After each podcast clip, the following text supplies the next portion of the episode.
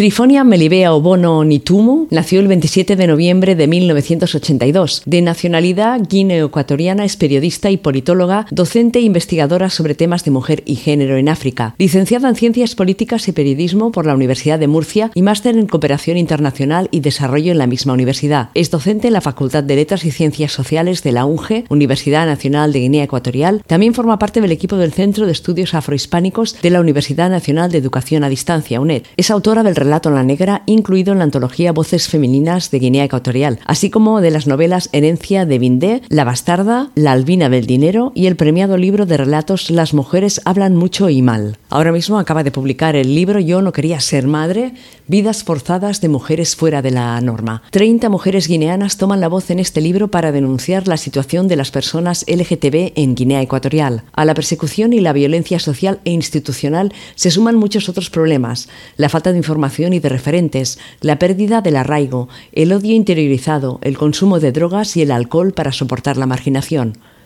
El panorama es todavía más preocupante para las mujeres en una sociedad patriarcal y tribal que las condena a la sumisión, la trata, la explotación sexual y la violencia machista. Por primera vez, este grupo de mujeres rompen el tabú del sufrimiento silencioso y cuentan en primera persona los padecimientos, las emociones y las reflexiones de aquellas a quienes se les deniega sistemáticamente la palabra. Trifonia Melibea Obono tiene un decidido compromiso feminista que pone de manifiesto las desigualdades e injusticias contra las mujeres, especialmente las lesbianas, bisexuales y trans en el continente africano en general y la cultura fan en particular. Estamos con Trifonia Melibea Obono, ¿qué tal? Muy bien, contentísima, sí. Yo más de que estés aquí en Barcelona porque has venido directamente desde, desde Guinea. Sí, de Guinea. Llegué el jueves en la mañana y desde entonces no paro. Porque has hecho presentaciones, también se proyectó un documental.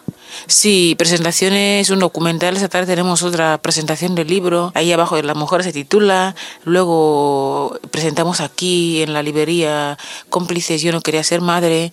Muchísima actividad. ¿Cómo fue la presentación? La presentación muy bien, porque mm, es, bueno que los escritores, la gente que escribimos, las escritoras, aprendamos también de lo que piensa la gente sobre nuestros libros. Y a mí me gustó mucho porque no fue una presentación tradicional, la de que vengo aquí, empiezo a hablar, hablar, hablar, total, y he hablado en cuántas páginas tiene el libro. Yo no quería ser madre. He hablado durante no sé cuántas páginas, casi 300. Entonces me interesaba también lo que la gente que se había leído el libro, que era mucha, me interesaba que también dijera qué les parecía el libro y todo eso, sí. Entonces todas las aportaciones que hicieron las lectoras fueron muy positivas, ¿no? Muy positivas, pero también fue como que yo descubriese otra parte del libro que yo no que yo no conocía, porque quizás tengo algunas cosas normalizadas, ¿no? Y me decían, no, no, eso nos ha llamado la atención por no sé qué, etcétera. Sí. Muy bien, me gustó mucho. Cuéntanos, ¿cómo decides tú escribir Yo no quería ser madre? No fue una decisión precipitada, fue fruto de una observación. Eh, me di cuenta de que gran parte de las mujeres LGTB en Guinea la, en Guinea Ecuatorial, la mayoría estaba deprimida. La mayoría, después de la pubertad, era madre. Y yo decía, pero ¿cómo van a ser madres si no, si no aman a los hombres? Aquí hay algo que no, que no está funcionando bien. Entonces, eh, también me di cuenta de que muchas estaban, al no poder soportar muchas veces el shock eh, postraumático, el shock ese de después del parto, ¿no? creo que en medicina se llama la crisis postparto. Muchas estaban eh, conectadas con, con el alcohol, con la droga, con... Entonces, fui atando cabos. Soy politóloga y periodista, entonces es una mala combinación que siempre te coloca ahí unas gafas de observarlo todo y a partir de ahí fui indagando para buscar la causa de por qué esas chicas estaban, estaban así y descubrí que era por la maternidad forzada. Evidentemente, claro, porque eso es una cosa muy como que no se entiende ¿no? aquí en, en, España. Bueno, en muchos países del mundo se ha utilizado la maternidad forzada como herramienta de curación de la homosexualidad. En muchos países solamente que, bueno, en Occidente algunos cambios han ido llevándose a cabo y ya es una práctica poco recurrente. Pero yo creo que las mujeres todas sufren un proceso de cambios con la maternidad. Da igual que, sea una maternidad eh, eh, programada o no. Entonces, si la maternidad programada ya te supone unos cambios bruscos, la forzada y en una edad temprana, y es decir, ya no solamente sufre maternidad maternidad forzada, sino precoz, porque el cuerpo no está preparado para la maternidad. Entonces, ese conjunto de problemas, como por ejemplo, si en nuestro país, en Guinea Ecuatorial, la homosexualidad se entiende como una, una posesión del cuerpo de unos espíritus o una práctica brujería como aquí en, la antigüedad, ¿no? También se considera que es un virus que se transmite. Entonces, cuando esas mujeres, esas niñas, casi toda la gente de GTV en Guinea Ecuatorial tiene que pasar en, de, en, algún momento u otro la presión de que tiene que ser curada o curada. Cuando ya se da la familia cuenta de que no ha podido curarse, en el caso de las mujeres las obligan a embarazarse. Claro, porque así es como si se les fuera la historia esta de que les gustan las mujeres, ¿no? Sí, se cree que el embarazo es milagroso, es lo mejor que le puede pasar a una mujer y el embarazo le va a curar, pero luego nace el bebé y sigue siendo homosexual. ¿Y qué, qué ocurre? Nace el bebé, si es homosexual tiene que volver a embarazarse para normalizarse. O nace un segundo bebé y tiene que así un bebé tras otro, un bebé tras otro y muchas se mueren. Es muy fuerte ¿eh? todo lo que me estás contando porque la, situación la situación de la homosexualidad en Guinea Ecuatorial no tiene nada que ver con, con, la de aquí. Cuéntanos un poco cómo está el tema ahí para las oyentes que no, que no sepan, porque aquí nos llegan pocas noticias de, de Guinea. Bueno, Guinea fue colonia española hasta el 68. A partir de entonces gobiernan el país personas que han sido que fueron, perdón, que fueron educadas en el régimen de Franco o el después del régimen de Franco. Entonces, aparte de esa educación cristiano-católica, el bantuismo, los grupos étnicos que componen Guinea Ecuatorial también arrastraban desde antes de la colonización una homofobia eh, muy violenta. Esos dos modelos de homofobia, el cristiano-católico y el bantuista, conviven. La tradición en Guinea es la norma la gente se erige más por las tradiciones que por la ley. De tal forma que tenemos una constitución que establece un marco normativo bien democrático, pero no se han desarrollado leyes para que puedan ser aplicables. Por lo tanto, el país es a nivel jurídico es un país subsidiario gran parte de las normas que se aplicaban aquí en tiempos de Franco son las que están vigentes y el Código Penal Militar actual de Guinea Ecuatorial condena a las personas homosexuales que están dentro del ejército a años de prisión y a la expulsión del ejército, ahora mismo. De tal forma que no existe en el, en el marco legal constitucional un artículo que te diga tú por ser homosexual tienes que estar preso, pero sí hay una tradición que, que facilita el ejercicio de violencias, diferentes tipos de violencias sobre el cuerpo de la persona LGTB. También existe una tradición bantuista que hace lo mismo. Claro, porque la homofobia, si tengo bien entendido, allí no está, no se, no se castiga, ¿no? No se... No, entonces... No se castiga, entonces cualquier persona puede hacer contigo lo que da la gana, sí. Así es. Bueno, vamos a centrarnos un, un poquito en las historias de, que, que, cuentas en el libro. ¿Cómo las recogiste? ¿Hablaste con las protagonistas, supongo? ¿Cómo fue este, este proceso? La verdad que fue un proceso bastante difícil. Cuando las personas están excluidas, crean mecanismos de resistencia. En mi país es fácil dar con casi todas las chicas eh, lesbianas de, desde el momento que das con una. ¿Por qué? Porque si no pueden expresarse en casa, no pueden expresarse en el entorno, no pueden presentarse a nivel institucional, crean mecanismos de conexión entre ellas. A pesar de que discutan, que tengan pelea como todo el mundo, están conectadas. Entonces, me resultó en ese aspecto un poquito más fácil. Eh, dar con muchas, pero no es lo mismo dar con una persona que convencerla de que se deje entrevistar. Eh, ¿Cómo las convences? Pues haciéndoles ver que es importante que, su, que, que, la situación que viven es un problema. Y ese problema es un problema institucional. La manera de convencer diferentes dependía de cada una, pero un trabajo que tuvo que haber durado un año duró al menos un año y medio para, para llevarse a cabo porque es muy difícil. Y además de eso, tienes que entrevistar a personas que están traumatizadas, a personas que están eh, viviendo una situación de incertidumbre, personas que tienen problemas con su propia identidad. Eh, tienes que encontrarles en espacios quizás no aptos para una entrevista. Y como dije el otro día en una, en una conferencia, cuando yo estudié periodismo en la universidad, esa asignatura no la aprobé. Si yo tuviera que irme a hacer las entrevistas a partir de, por ejemplo, te dicen en la universidad, y tienes que llevar un un, cuestionario cerrado, ¿no? Y luego tienes que pero es que, mm, ¿cómo le preguntas a una chica que ama a, los, a las mujeres sobre su, su relación íntima con un hombre al que buscó en un momento determinado. Si quiere contártelo, te lo cuenta. Si no está preparada para contártelo, no la presiones para que te lo cuente. Entonces, son historias de vida.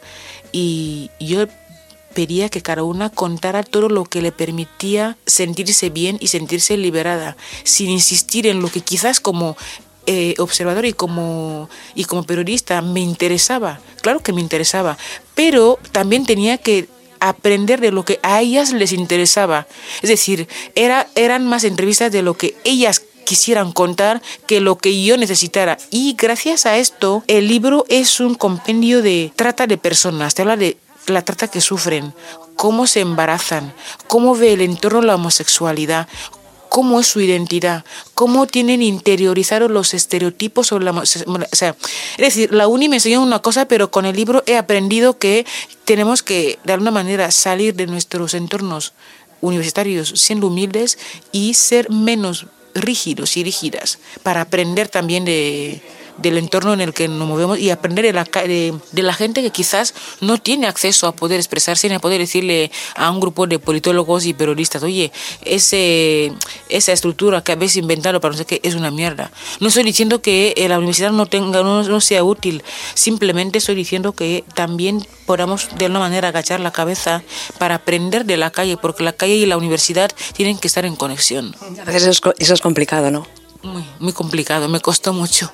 Sí. Y supongo que cuando hablaste con las protagonistas del libro creaste un ambiente tranquilo, ¿no? Para que se pudieran pues desahogar o hablar, como tú decías, de lo que ellas querían hablar, ¿no? Eso es lo que intenté al principio, pero luego me di cuenta de que el ambiente tranquilo definido por mí no coincidía con el ambiente tranquilo definido por ellas. Si tú le encuentras a una chica que está en una mañana, a las 10 de la mañana, durmiéndose o a las 12, está en su cama, hay ruido a su alrededor, ella está en esa casa, pero no está. Y no vas a encontrarla en otro espacio, allí. Entonces ella está sola. Tú ves a gente alrededor, pero ella no. Porque para tampoco tampoco a ella le hacen mucho caso en su casa, por ejemplo. O encuentras a una que está fumando como, pero no fumar cigarrillo, cigarrillo, sino fumar, ya me entiendes.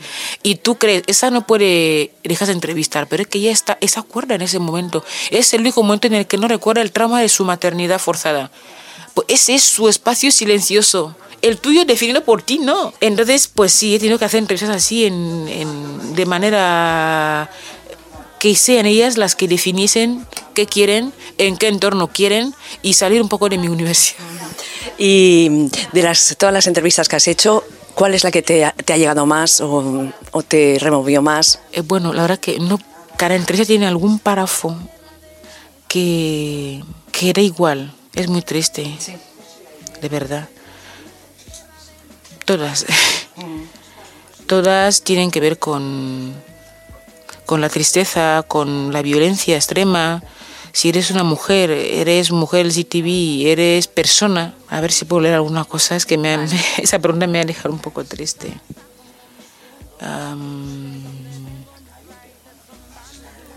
en, la, en la primera entrevistada ha tenido tres o cuatro partos más o menos y todas por cesárea.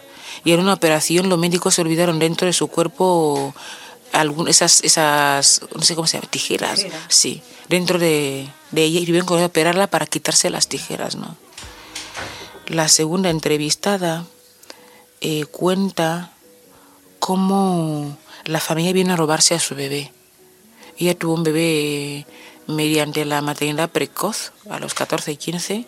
Siempre se crió el bebé con ella, se fue a vivir con su pareja mujer y en una mañana cuando se despertaba vio cómo la familia ya huía con, con el bebé y ella dice, me quitaron a mi bebé y me lo quitaron todo. O sea que no hay una entrevista que no deje una frase. Eh, hay una aquí que dice, mi marido me llama la puta. Que cuando hace el amor con su marido, el marido se da cuenta de que ella no, no, no quiere hacer el amor con él y después de hacer el amor se va al baño a vomitar, ¿no? Y ella es muy creyente y se pregunta, eh, si en, mi iglesia dicen que yo soy pecadora, que lo que hago es malo, pero yo le pregunto a Dios, si lo que hago es malo, ¿por qué me siento bien haciéndolo?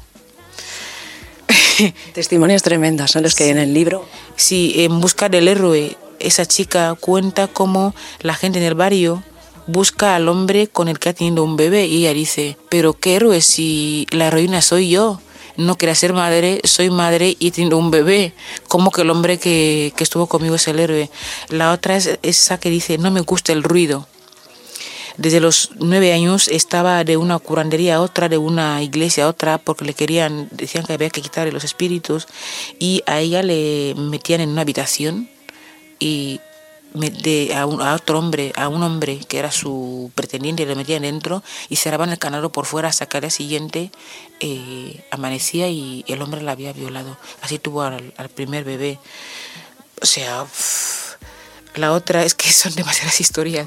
Yo quiero que la gente se lea la, el libro, que se apropie de su contenido y que de alguna manera la gente sepa que está pasando en Guinea esa situación y que estamos en la era de, los, de los derechos humanos, ¿no? La, las mujeres, esas, esas LGTB están sufriendo como mujeres, como personas, como, en fin. Pero, ¿y cómo se arregla todo esto? Eso se arregla con la socialización, con la educación, con eh, unos programas institucionales que le hagan sentir, a la, le hagan pensar, cambiar de mente a la población, porque en Guinea Ecuatorial una persona homosexual no es una persona, es homosexual. A partir de ahí tenemos que arrancar para sensibilizar, para trabajar, porque se puede hacer proyectos de, ah, sí, una financiación para... Sí, no está mal, pero mientras la gente siga pensando que esta persona es homosexual y no es una persona, no hay negociación con lo mucho que tengan dinero para poder trabajar, para poder crear empresas, si no hay una coordinación entre sociedad civil y gobierno para que la situación cambie, no hay manera. Y a partir de Occidente, a partir de muchas partes, se puede hablar con el gobierno de Guinea, trabajar desde la cooperación española en Guinea, la cooperación francesa, la cooperación americana, la cooperación occidental, quiero decir, para que puedan sentarse con los miembros de gobierno y, y fomentar el, el, trabajo en equipo para que hagan campañas de, oye, que no son animales, son personas. Del momento en que te niegan la condición humana, dejas de ser eh, un sujeto de derechos. Y ese es el problema. ¿Y tú ves que eso puede ser posible en un futuro? Sí, puede ser, puede ser posible. Eso tienen que ponerse. puede ser posible de verdad. Eh, bueno, supongo que este libro tenía un, un objetivo, ¿no? ¿Cuál era el objetivo de, del libro? Visibilizar, visibilizar un problema. Para que se resuelva un problema, primero tenemos que visibilizar el problema, ponerle un nombre. Y eso es homofobia en su estado más bruto, más, más duro, más, más exagerado. Pero no solamente ocurre en Guinea, en Guinea, en África Negra, en América Latina, en Asia, en muchos países, que los gobiernos occidentales no negocien los derechos humanos, que negocien las empresas, los contratos, no sé qué tal, pero no se puede poner sobre la mesa de, eh, eh, sobre la mesa de negociación unos derechos, eso no, no es humano. ¿Por qué tenemos que leer tu libro? Porque somos personas da igual donde vivamos, da igual el color de la piel que, que, tengamos, da igual el dinero que si tú eres persona y sientes, debes darte cuenta de que en alguna parte del mundo hay gente que sufre y no puede ser. ¿Qué proyectos tienes ahora, después de venir aquí a Barcelona a presentar el libro? ¿Qué, qué tienes en mente?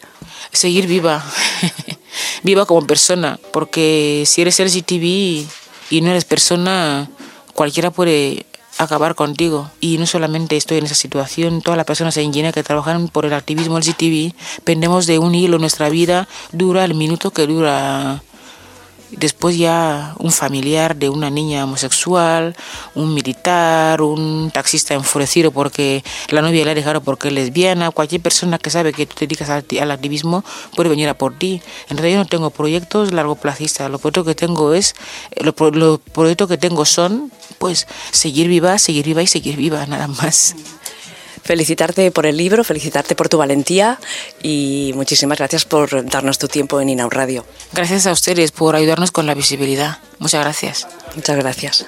Soy de donde vengo, mis raíces son bantu, soy africana.